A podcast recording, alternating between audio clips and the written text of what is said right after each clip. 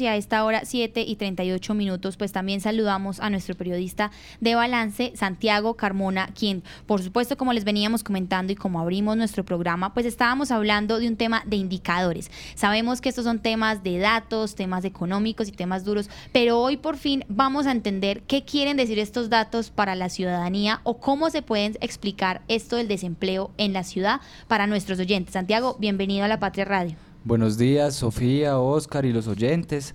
Así es, ayer el DANE publicó el balance, el consolidado de las cifras de desempleo e informalidad del 2023 y pues la directora de la entidad, Piedad Urdinola, señaló que la cifra con la que se cerró el desempleo en el país en el año anterior fue significa un retorno a las cifras previas a la pandemia, a las prepandémicas.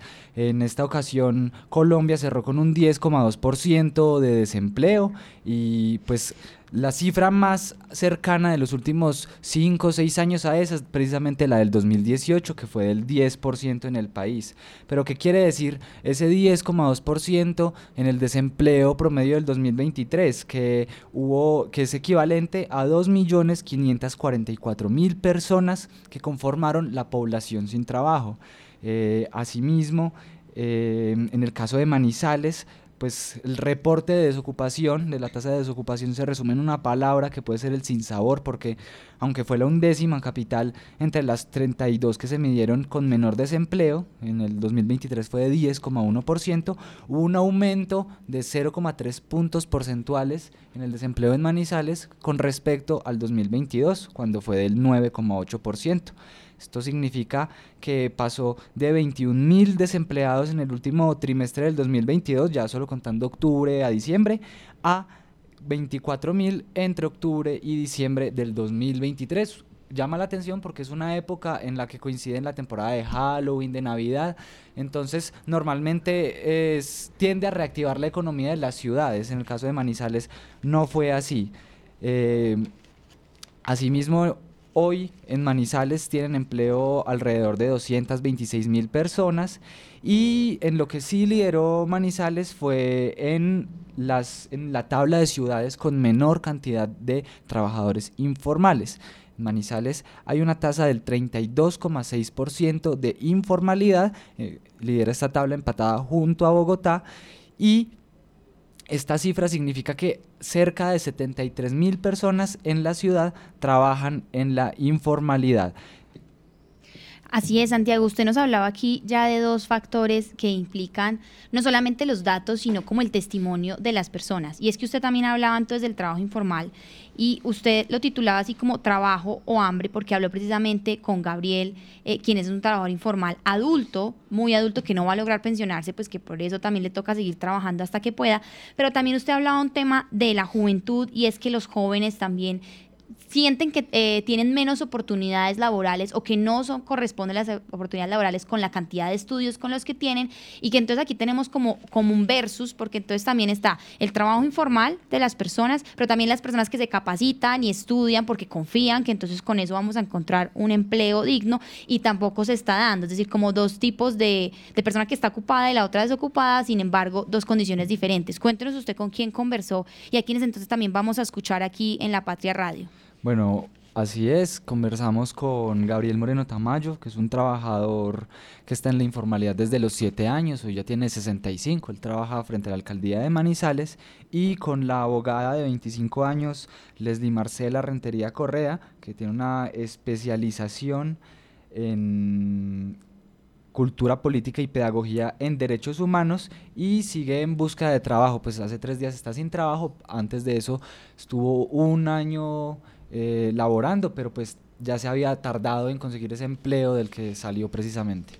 Así es, entonces escuchemos a esta hora este contraste de voces entre, por supuesto, a Marcela, quien escuchábamos al iniciar eh, pues el informativo, y también a Gabriel, quien nos habla desde el trabajo informal de la ciudad. Leslie Marcela Rentería Correa. Tengo 25 años.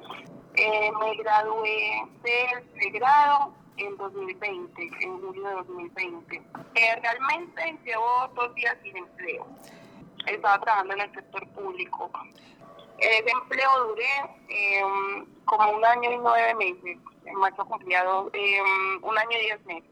realmente fue mucho el tiempo y el desgaste emocional y físico porque fueron como seis meses sin trabajo, teniendo en cuenta pues que antes trabajaba en una firma, pero realmente me pagaba muy poco, como un millón. ¿Y cree que va a ser fácil ahora que está desempleada o difícil eh, conseguir un nuevo empleo?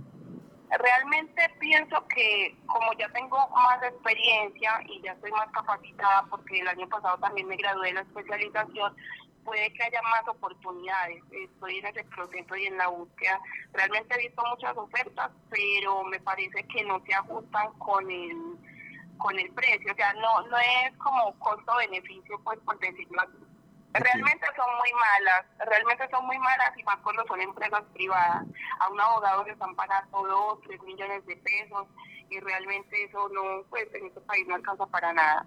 Y por ejemplo, ¿cree que a los jóvenes les es más fácil o difícil conseguir empleo desde su experiencia? Es muy difícil, y más por la, la, falta de, experiencia. Y como somos jóvenes, eh, nos niegan o nos retrasan mucho las oportunidades, o sea, no creen tanto en nuestras capacidades. Incluso cuando ya estamos trabajando, nos toca esforzarnos por demostrar que somos capaces y competentes. Gabriel Moreno Tamayo Llevo más de 30 años haciéndole los mandados a los vendedores informales. Eh, no soy representante único ni mucho menos, porque hay varias organizaciones ahí que se autoproclamaron y, consiguieron personerías jurídicas como defensores de los vendedores informales. ¿Y usted trabaja en la informalidad? Sí, señor, yo soy informal. ¿Hace cuántos yo soy un profesional de la economía informal. Pues yo salí la primera vez a trabajar la informalidad a la, a la edad de 7 años, estamos hablando de 58 años. Bueno, yo me laboro al frente de la alcaldía de Manizales, en la calle 19, carrera 22, en un módulo para la venta informal. Eh, mi actividad central es la venta de repuestos y reparación de pequeños electrodomésticos como licuadoras, chocoteras, freidoras de aire, microondas, planchas de cabello, de ropa y afines. Yo el día en que no trabajo no como, así de sencillo. Y no hay otra actividad estable y más rentable que la que estoy ejerciendo ahora. Fuera de eso, yo con el, con el pasar de, de los tiempos como le dije inicialmente, me convertí en un profesional de la economía informal. Yo no sé hacer otra cosa que, que lo que estoy realizando ahora. Bueno, muy bien. Escuchábamos ahí, a, por supuesto, a Gabriel, quien se considera un profesional de la economía informal. Y también estamos atentos a los oyentes que también nos quieren dar sus percepciones sobre el tema del desempleo, del empleo en Manizales y, por supuesto, de cómo ustedes también viven el día a día en sus espacios laborales o en la búsqueda de espacios laborales.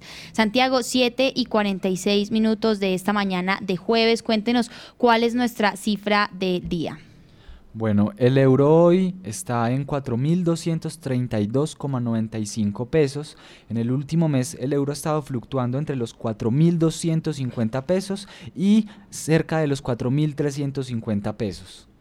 Bueno, Santiago, muchas gracias. Recordemos a nuestra audiencia que esta información de economía y balance también la pueden ampliar en lapatria.com y estaremos conversando con ustedes también de muchos más temas de actualidad que no solo involucran a Manizales, sino también a Colombia.